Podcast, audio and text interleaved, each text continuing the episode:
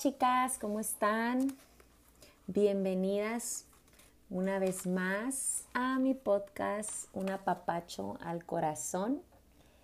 Y pues este ya sería el episodio 5. Episodio 5, estoy muy emocionada de tener esta oportunidad de conectar con más mujeres, de compartir más experiencias y, compartirles detalles también de, de mis procesos me encanta, me encanta poder hacerlo, poder aprovechar todos los medios disponibles para, para poder estar en contacto con más mujeres, poder eh, dejarles ver pues que todas tenemos eh, puntos en común y, batallas muy parecidas y, formas de, de, resolver cosas que a veces salen bien y a veces no salen tan bien. El día de hoy vamos a titular este episodio, eh, le puse por título, Cuando tú no eres la elegida. Está así como bien fuerte cuando me llegó al corazón porque pues estos episodios los voy, los voy construyendo y los voy redactando y meditando en ellos conforme estoy eh, recibiendo así de, parte de Dios en mi corazón alguna inquietud o si hice mi lectura devocional en la mañana o alguna plática que haya visto, este, escuchado y de repente en mi corazón me inquieto por algún tema y empiezo a escribir y, esta, esta vez es, este título. Estar meditando desde mi persona, desde mis procesos y desde donde yo me he encontrado o desde donde me he visto y esta semana estuve reflexionando mucho en eso y de hecho estuve compartiendo historias también ahí en mi Instagram con preguntas que, que hice como una encuesta, ¿no? Pero con preguntas que yo misma me he hecho, que yo misma he meditado, que yo misma he experimentado, que yo misma he tenido que debatir conmigo misma. No sé si de algunas de ustedes que me están escuchando pues han pasado por esta situación, por este tipo de cuestionamientos y que, y que traemos en nuestra cabeza ahí, o sea, a veces unas horas, a veces unos días, y aquí la cuestión es detectar cuando ya tenemos una temporada completa ciclando en esto mismo. Entonces este tema, te voy a hacer eh, preguntas directas para que tú desde donde estés puedas meditar también en ello y recordar cuántas veces lo has hecho antes y cómo has resuelto esto o en qué ha quedado esto en tu mente y de qué forma ha afectado positiva o negativamente en tus procesos, en aquellas cosas que estás viviendo, que has vivido o que quizás no has resuelto hoy y, no has podido entonces llegar a donde quieres llegar porque esto ha sido un obstáculo en tu mente eh, que te ha limitado. Y, y, vamos a empezar con la primera, la primera pregunta. ¿Cuántas veces te has quejado porque no has sido la elegida. Y te pones a pensar en ello, yo, yo me recuerdo de, pues, me, o sea, puse este pensamiento y me lo llevé atrás, a recordarme como niña, como adolescente, como cuando empecé a ser una adulta este, joven, cuando eh, empecé a tener vida en pareja, cuando empecé con mi primer trabajo hay tantas etapas, tantos procesos que hemos pasado que quizás en alguno de ellos, en alguno de esos momentos nos hayamos preguntado, ¿por qué no fui elegida? ¿Por qué no soy la elegida esta vez, en este momento?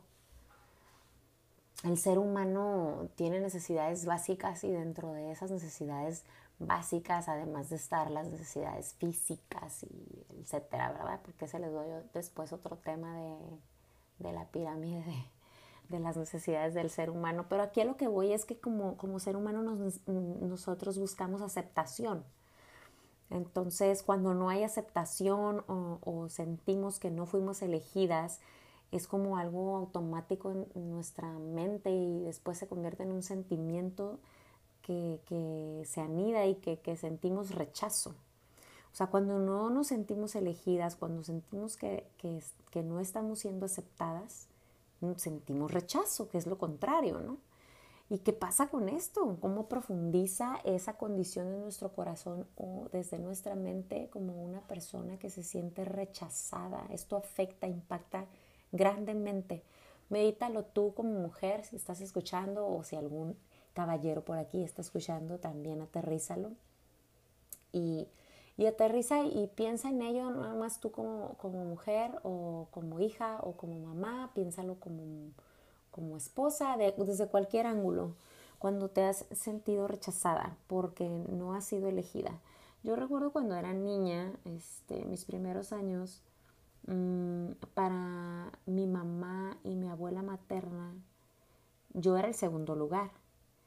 Y es bien curioso porque la gente percibe de mí otra posición. Eh, por eso hacía muchas preguntas yo este, reflexionando esta semana sobre eso, que como a veces las apariencias engañan, ¿no? Que dice pues, un dicho por ahí, ¿no? Pero en realidad lo que voy es de que la gente juzga mucho por encimita y, y a veces este, hace de menos eh, tus batallas, tus procesos, tus problemas, porque pareciera que eres una persona segura de ti misma, que nunca has tenido problemas de estima o de que nunca has estado en una posición de segundo lugar o que nunca has experimentado la frustración, el desánimo, y no es así. Por, por, por mi temperamento, mi entorno eh, más próximo podría pensar que yo nunca he experimentado segundo lugar y no es así no es así. Eh, sí soy una persona extrovertida, conecto muy fácil con las personas, tengo habilidades de comunicación y algunas cosas características que dices tú, bueno, pues eso es más como la naturaleza de un liderazgo, ¿no? Pero no he sido siempre la elegida. Y cuando me puse a meditar en ello fue, te comparto este proceso porque he estado en esa posición de no ser elegida y en el segundo lugar. Y quiero compartirte mis procesos, o sea, mis historias, mi testimonio, en, en qué momento me sentí rechazada o me sentí no elegida o me sentí en segundo lugar. Sé lo que es eso. Cuando era niña, para mi mamá y mi abuela materna, el primer lugar era mi hermano.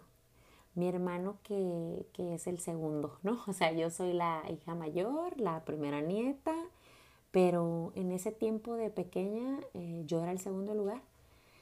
Y fui siempre el primer lugar para mi papá, por ejemplo.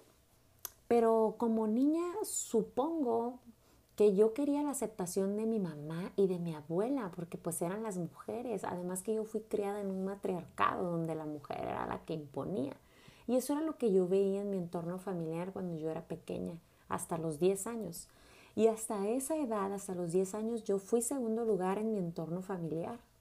No era la consentida, no era la primera a bordo, si iba a haber alguna cuestión de, o sea, detalles que cuando eres niña, pues no estás pensando, realmente no estás razonando ese sentimiento de rechazo o de segundo lugar, pero lo estás experimentando y esto se te queda. Y como no lo hablas, como no lo puedes procesar, no sabes cómo manejar, eso mueve en ti otras cosas que al final del día están siendo parte de, tu carácter, de tu personalidad, por este tiempo que a lo mejor estuviste callada, aceptando el segundo lugar o tratando de reprimir tu molestia y tu incomodidad por estar en segundo lugar.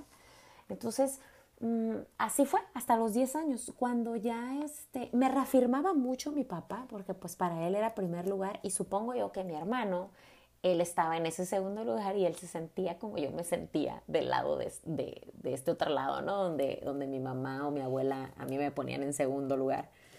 Pero eh, cuando entré a la, escuela, o sea, ya en primaria, secundaria, yo buscaba mucho la posición número uno.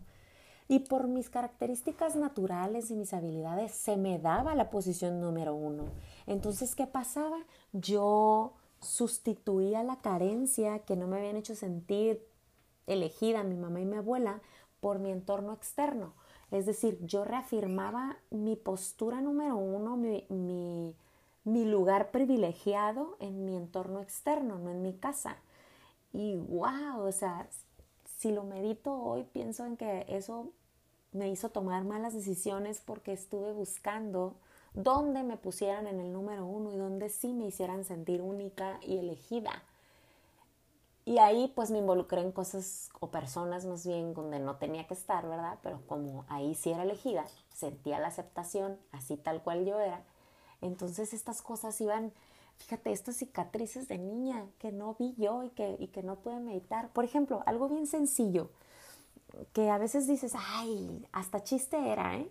Por eso hoy como mamá y como adulta, y obviamente que le aconsejaría a una madre o a una abuela, es no, no se pueden hacer chistes ni de las cosas que tú creas que son chistosas, o sea, no. Por ejemplo, yo, mi hermano es pelirrojo, pecosito y güerito. Y yo soy este morenita piñonada y estando en Puerto Vallarta era morada, no era morenita, era color morado, ¿no? Entonces, mi abuela jugando y lo que quieras, ella decía, ay no, reina, pues que siempre tenía más oportunidad. Mi hermano, por ser güerito, pecosito, más simpático, que yo siendo prietita. Entonces, o sea, yo luchaba porque eso no me pegara. O sea, yo me hacía ver como una niña segura de sí misma. Pero mi búsqueda de seguridad y reafirmarme y de sentirme elegida lo hacía fuera de mi casa, porque en mi casa yo ya había visto que yo no iba a ser ahí el primer lugar ni la elegida. Entonces así estuve. Entré a la secundaria, la prepa y destacaba en todo lo que se te ocurra. Y para mí esa era la carrera que tenía que correr, ¿no? este, primer lugar académicamente, este, la, la, capitana de las porras, que el muchacho más guapo de la escuela, ese iba a tener que ser mi novio, o sea, yo tenía que buscar figurar. Y así estuve correteándole, correteándole ahí, en esa línea.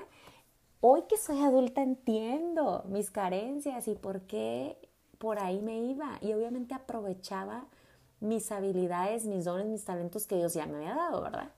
pero no lo hacía con una motivación correcta. La, motivación de mi corazón no era la correcta. Pero ok, era una niña y una adolescente, una mujer joven que no sabía de dónde venía ese comportamiento. ¿Cuántas veces te has preguntado por qué a ti te pasan cosas que tú no quieres que te pasen? Yo muchísimas, muchísimas. O sea, tengo 40 años, miles, miles de veces me he preguntado por qué a mí me pasan estas cosas que yo no pedí y que no quiero. Entonces creo que igual te puedes sentir ah, identificada, ¿no? También conmigo. Eh, yo creo que las primeras cosas que yo, que yo me preguntaba por qué a mí me pasaban estas cosas que yo no deseaba, fuese, pudo, haber sido, si de, fue de niña, pudo haber sido el divorcio de mis padres. Mm, eso fue algo que obviamente yo no hubiese querido y no hubiera pedido sabía, eh, aunque tenía 10 años nada más, yo sabía que era lo mejor por el tipo de relación que ya tenían tan desgastada mis padres y el entorno, cómo se estaba, eh, ya la, dinámica familiar ya estaba muy, muy tóxica, muy golpeada y entonces ya no era ni bueno estar. Pero al final del día me preguntaba por qué tenía que vivir así.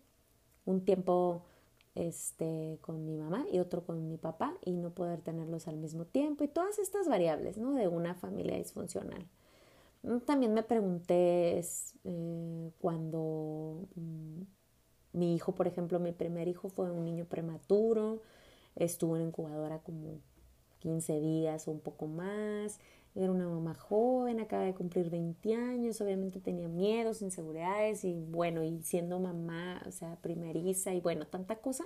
Claro que también me pregunté en ese tiempo, ay, ¿por qué me pasa esto a mí? Yo nada más deseaba la parte bonita, tener un bebito que saliera bien sano, bien bonito y disfrutarlo y cambiarle los pañales y cantarle lingui lingui, ¿no? Pero no, o sea, no siempre va a ser lo que nada más tú deseas y el resto de lo que lleva el proceso, a esto no gracias, ¿no? ¿Cuántas veces te has comparado y has deseado lo que otros tienen? Pregunta real, ¿no? Y hay que ser honestas con nosotras mismas. Quizás muchas veces te han preguntado esto de, ay, este, envidias algo, deseas algo que no tienes, o y a veces en tu ah, falsa honestidad puedes decir, no, no, no, no, no envidio nada, no deseo nada, lo tengo todo y estoy muy, muy en paz. Qué bueno si real es así.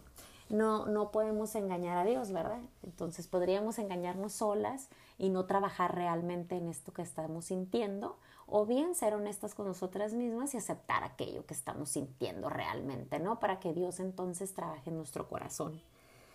Pero sí, ¿qué has deseado, no? ¿Qué cosas has deseado de, de lo que ves? A lo mejor cosas de otros o cosas que no importa que no sean de otros, sino cosas simplemente como que, ay, quisiera tener este carro, quisiera tener este teléfono, esta televisión, esta casa, estos zapatos, esta ropa, no sé.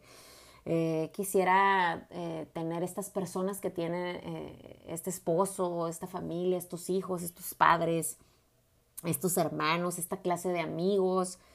Mm, ¿Qué has deseado? ¿Cuántas veces te has comparado en, en tu vida? Ay, o sea, yo hago esto y esto otro y no tengo esto, pero mira que ellos no hacen suficiente y qué bien les va, ¿no? Entonces, ¿tú por qué? Porque tú estás desde afuera observando nada más lo que por fuera alcanzas a ver. Tú no sabes qué han hecho ellos o han dejado de hacer para estar en donde están. Entonces, pero sí es normal, ¿no? Que nos podamos preguntar eso o ah, a mí siempre me va mal con, los novios o me va mal con las amigas o porque a mí me pasa esto si yo soy más linda que aquellas y mira que ellas tienen mejores amigas que yo o un novio más atento, más detallista que yo. O sea, cuánta cosa en la cabeza de nosotras como mujeres no nos puede pasar. Motivado por razones equivocadas, ¿no? O, o cosas que simplemente vienen de una falta de nuestra inteligencia emocional que hemos deseado a lo mejor este, dones, talentos también de ay, mira, es que ella cómo le sale súper bien la cocinada o la decorada. Digo, te hablo por mí, o sea, a mí no me va bien en esas áreas. No soy muy creativa ni muy así detallista, no se me da la cocinada, pero puedo ser mejor cada día si yo me lo propongo. Hoy lo sé, pero muchos años estuve comparándome y pensando, ay, si mi mamá nació con esos dones y talentos, ¿por qué a mí no me salieron así regalados? Si mi abuela se dedicó a banquetes y cosas, o sea, si yo te platico mi origen, tú dijeras, pues, ¿qué te pasó? O sea, ¿de dónde saliste? Pues no sé. mi abuela, mi mamá, hasta mis hermanos varones son geniales, son excelentes en la cocina, son, se les da, ya lo acepté, pero también tengo que reconocer que puedo hacerlo mejor. Entonces, esta parte es la que uno tiene que trabajar. Saber que quizás no estás hasta en el lugar donde ves a otro, pero porque ese otro que ha hecho que tú has dejado de hacer, o que ha hecho aquel, como se ha esforzado aquel, que tú todavía no te has esforzado a ese nivel. Quizás estés comparándote en el ministerio o en tu liderazgo. Ay, porque esta ya es supervisor en el trabajo y, y a mí yo tengo años aquí a mí nunca me han ofrecido supervisión. Pues te preguntas, ¿no? ¿Por qué? O en el ministerio o en el grupo de mujeres si estás en iglesia, te congregas y hay un cierto liderazgo. Ah, mira, esta acaba de llegar hace tres meses y ya la eligieron para esto. O esta ya se hizo maestra y yo tengo aquí tres años y yo nunca he dado un curso, un taller. Entonces te cuestionas por qué, por qué. En tus roles, por ejemplo. Ah, mira, a ella le dieron esta, este, rol en esta área y, y yo he estado esperando por ello tanto tiempo y no se me da. Entonces, esas preguntas, ¿no? Que la mente nos ataca Estoy segura que todo esto te ha pasado por la mente y eso te ha atormentado y también te ha pasado por tu corazón y eso te ha desanimado.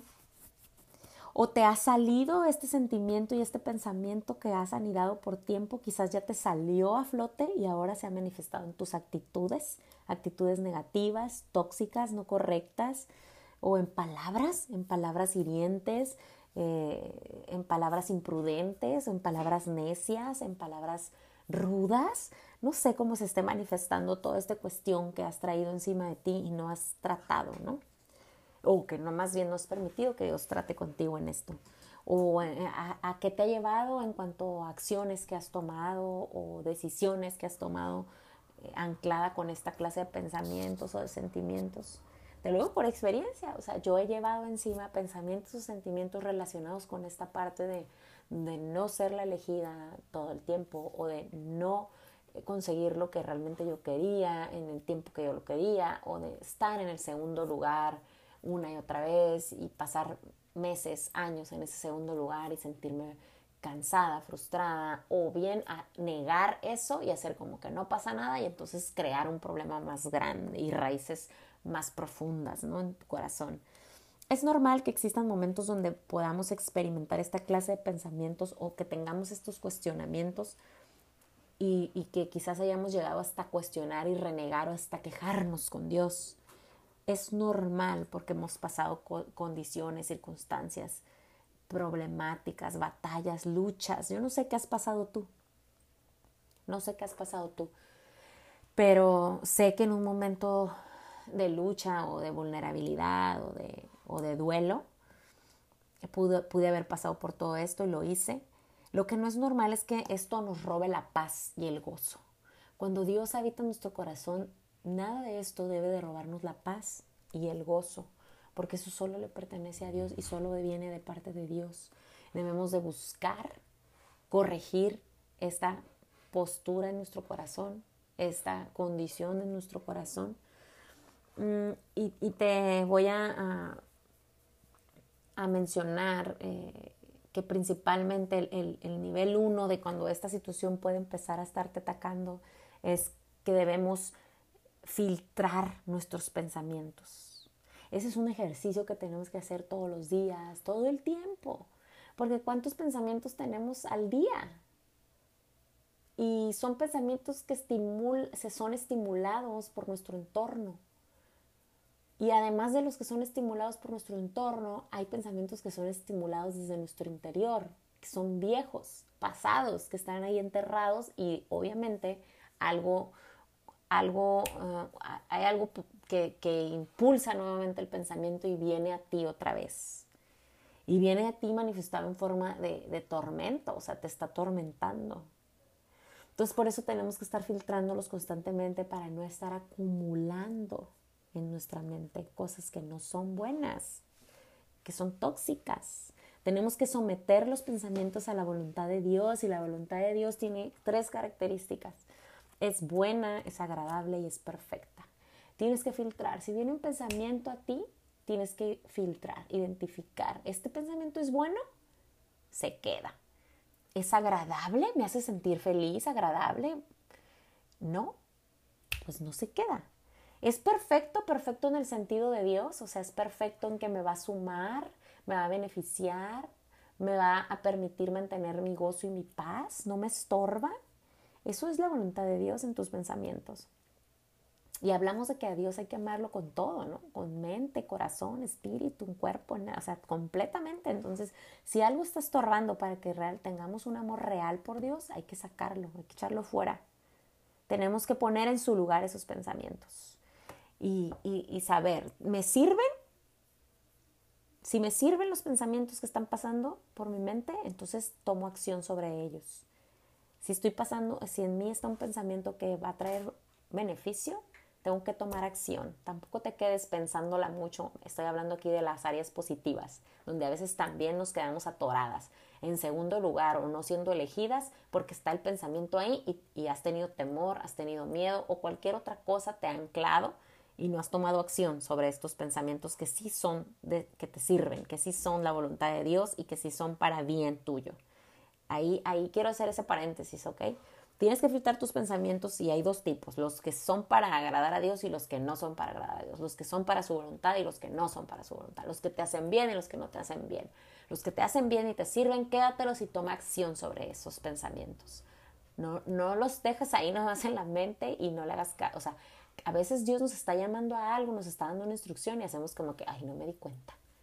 Y después te sigues cuestionando que por qué estás en segundo lugar, o que por qué no has sido elegida, o por qué no has avanzado. Entonces ahí hay que tomar acción. Y en el punto donde están esos pensamientos que no sirven, esos tíralos a la basura. Tíralos a la basura, échalos fuera de ti y no los dejes anidarse. No los hospedes a veces hospedamos pensamientos, es como si le abrieras la puerta a tu enemigo, o sea, a esa persona que sabes que te hace daño, que te lastima, no lo invitas a tu casa a que coma y cene contigo, a que duerma contigo, a que descanse contigo, que conviva contigo, no lo haces. No, no debes de hacerlo con los pensamientos tampoco, no los hospedes, échalos fuera, no convivas con ellos. Aunque sea difícil, yo sé que no es fácil, es un hábito, pero si lo practicas todos los días con esa conciencia y esa intención, te aseguro que lo vas a lograr, porque tenemos dominio propio, Dios nos ha dado dominio propio. Entonces nosotros tenemos que tener el control sobre los pensamientos, no los pensamientos sobre uno, sobre tu persona. Es verdad, no, no siempre vamos a ser las elegidas, no somos las elegidas para todo.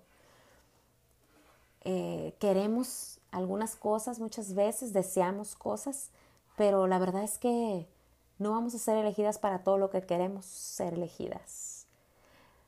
Pero Dios nos creó únicas y perfectas para algo y para alguien especialmente planeado para nosotras.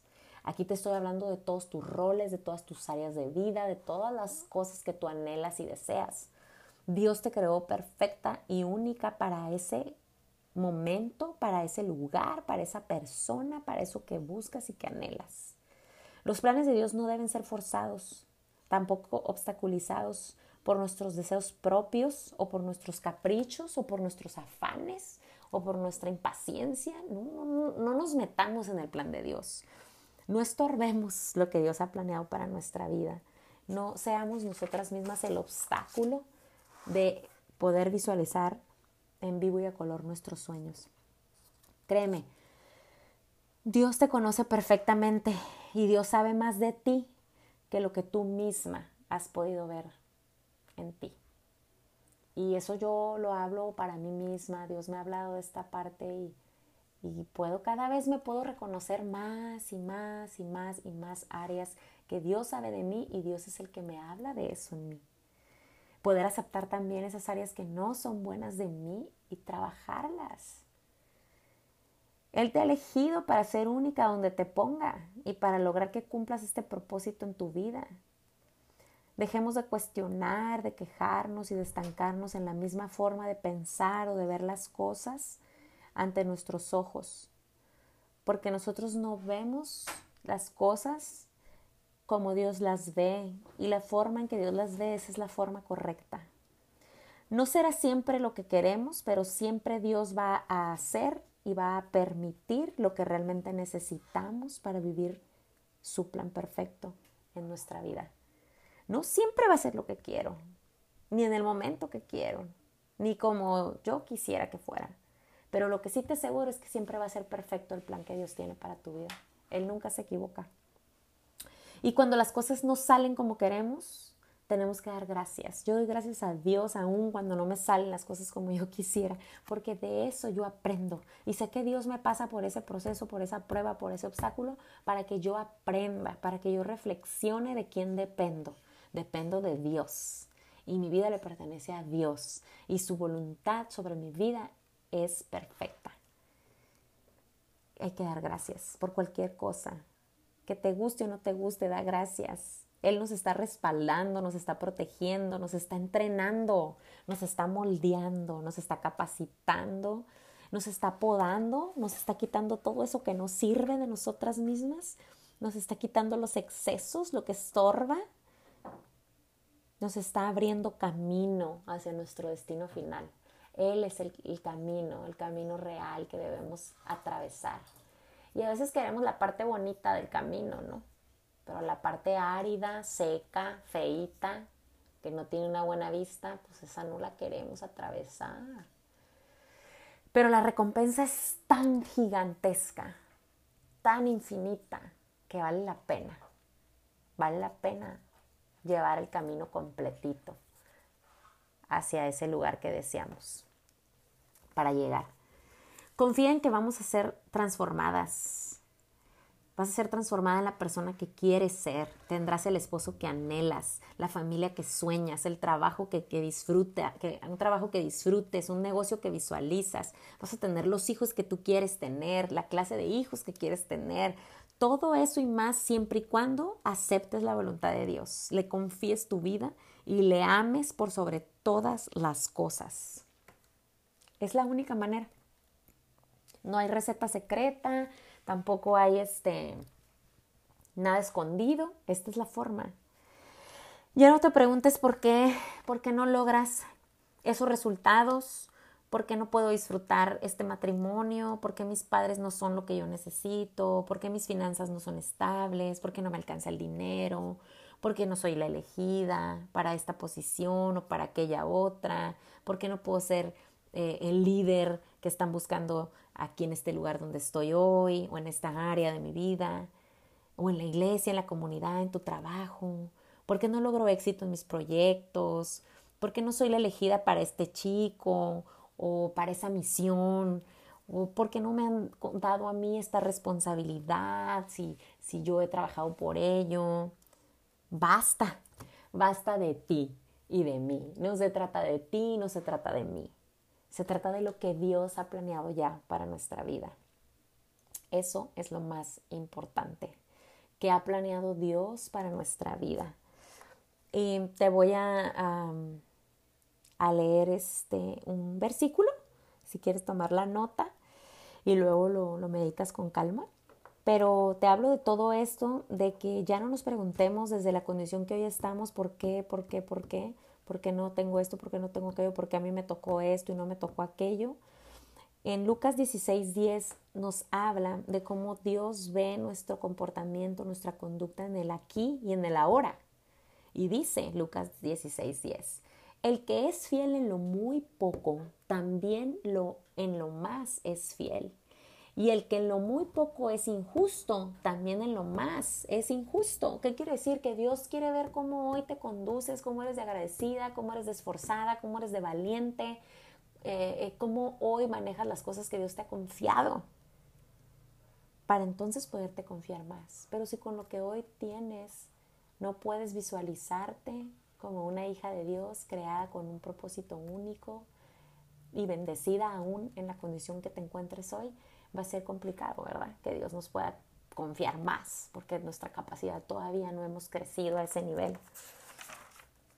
Pregúntale a Dios otra cosa, en vez de preguntar por qué, por qué, por qué, esto se trata de Él, fuimos hechos por Él, fuimos hechas por Él para amarlo solo a Él antes que a nosotras mismas. Cuando esto suceda, podremos amarnos más también a nosotras mismas.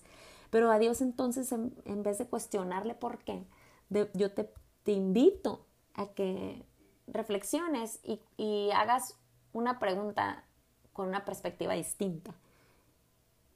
Cambia el por qué por el para qué. Pregúntale eso a Dios, ¿para qué? ¿Para qué? ¿Para qué me pasa esto? ¿Para qué debo estar aquí? Con esta familia, en este trabajo, con estos padres, con estos hermanos, con estas amistades. ¿Para qué? ¿Para qué me pasa? ¿Por qué estoy pasando por esta? ¿Para qué? ¿Para qué tengo que pasar esta condición, esta circunstancia de dolor, de perdón, de fracaso, de pérdida, de duelo? ¿Para qué? ¿Para qué la tengo que experimentar? Todo esto te lleva a un aprendizaje, a un crecimiento continuo. Es de todos los días, porque todos los días hay algo que no sale como queremos, cualquier cosita, cualquier detalle, pero debemos de ser más atentas, más atentas a las mini experiencias que Dios nos permite vivir. Él desea que podamos abrir los ojos a esto. Entonces yo te voy a compartir otro versículo hermoso que es, Primera de Pedro 4.10. Primera de Pedro 4.10. Y en esta nos, nos dice aquí, ay, que está muy bello, dice, cada uno de ustedes ha recibido de Dios alguna capacidad especial. Cada uno de nosotras, cada una de nosotras hemos recibido de parte de Dios una capacidad, alguna capacidad especial. Úsela bien en el servicio a los demás úsela bien en el servicio a los demás. Es, está súper, ¿no? Así como de, híjola, o sea, Dios claro que me ha dado una capacidad especial y, y no una, te ha dado muchas, estoy segura, igual como lo ha hecho conmigo. ¿Qué estamos haciendo con esos dones y talentos que Dios ya nos dio? ¿Qué hacemos con ellos? ¿Los menospreciamos? Nos menospreciamos porque ante nuestros ojos no hemos sido elegidas para tal lugar o para tal persona que estamos deseando haber estado ahí o ser esa persona, eso es despreciar lo que Dios nos ha dado ya y nos ha confiado ya. Tenemos que vivir con contentamiento. Yo sé que no siempre es fácil, que no siempre, wow, sí, estoy, wow, yo apreciándome mucho. Hay momentos malos, hay días malos, pero tenemos que sobrellevarlos. Dios está con nosotros. Dios siempre tiene la respuesta correcta. Debemos acercarnos a Él, buscarlo, conocerlo, amarlo, seguirlo a Él, confiar en Él, aceptar su amor inagotable, pero también hay que aceptar su voluntad en todo. Entonces aquí está esta parte donde yo te invito a que sigas entrenándote y reforzando tu fe y tu relación íntima con Dios. Acepta su amor inagotable, incomparable, pero también acepta su voluntad en todo. Y me voy a ir a otro versículo ya para terminar este episodio, que me encantó estar aquí compartiendo contigo. Espero que también tú lo hayas disfrutado y que esto que te comparto, estas experiencias, después voy a hacer más episodios para contarte más detalles de mis experiencias, que Dios ha sido muy bueno conmigo, me ha dejado ver muchas cosas. Claro que he tenido procesos bien duros, bien dolorosos, que no siempre me ha gustado y a veces, claro que digo, ay, Dios mío. Pero siempre estoy en esto, pensando para qué, para qué, para qué, para qué, porque yo quiero entrenarme súper, súper, súper. O sea, el mejor maestro es Dios, mi mejor maestro siempre va a ser Él. Entonces está el Salmos 32, 8, dice, esta es una promesa de Dios en nuestra vida. Yo te instruiré, yo te mostraré el camino que debes seguir, yo te daré consejos y velaré por ti. De verdad, esto, wow, o sea, a mí me conmueve mucho pensar que tengo un padre de, así de perfectísimo, como ninguno obviamente, que me da esta promesa. Él me dice que, o sea, yo debo descansar en Dios y saber que para Él yo soy la elegida, que para Él yo soy única, que para Él yo soy la número uno, que Él me ve como nadie más me ha visto ni me verá. Y Él me dice y me habla, yo te instruiré, yo te mostraré el camino que debes seguir, yo te daré consejos y velaré por ti. O sea, con esta promesa, ¿qué más puedo hacer? Dormir en paz y tranquila y ser feliz. Fuiste elegida por Él, tú también fuiste elegida por Él y Él tiene un propósito específico para ti y solo para ti. Tú eres única para Dios. Así que te invito a que te acerques a Él, a que lo conozcas más, que confíes más y que si has estado en el número dos en alguna condición o circunstancia de tu vida, no importa. Es un proceso donde Dios te estuvo pasando, te está pasando o te pasará, pero es para que aprendas algo más de parte de Dios. Seamos agradecidas, mantengámonos con el gozo y que nada ni nadie nos robe la paz que Él ya nos ha dado. Pues me despido, chicas, un gustazo. Siempre he tratado de hacer episodios más cortos, pero me pongo muy intensa, muy apasionada aquí con, con lo que Dios este, me permite compartir con ustedes. Se los dejo, medítenlo en su mente, pero sobre todo en su corazón, que baje a su corazón que la semilla que hoy hayan recibido en su corazón dé mucho, mucho fruto para su propio beneficio, pero también para el beneficio de quienes la rodeen. Y recuerden, donde seas plantada debes dar fruto. Y en el lugar que te pongan, ¿eh? no importa si es uno, dos, tres o el 100, el, el de la cola, no importa. Acuérdate que para Dios eres la elegida, eres única y especial. Un abrazo y muchos besos. Las quiero, chicas, aunque no las conozca todas, las amo.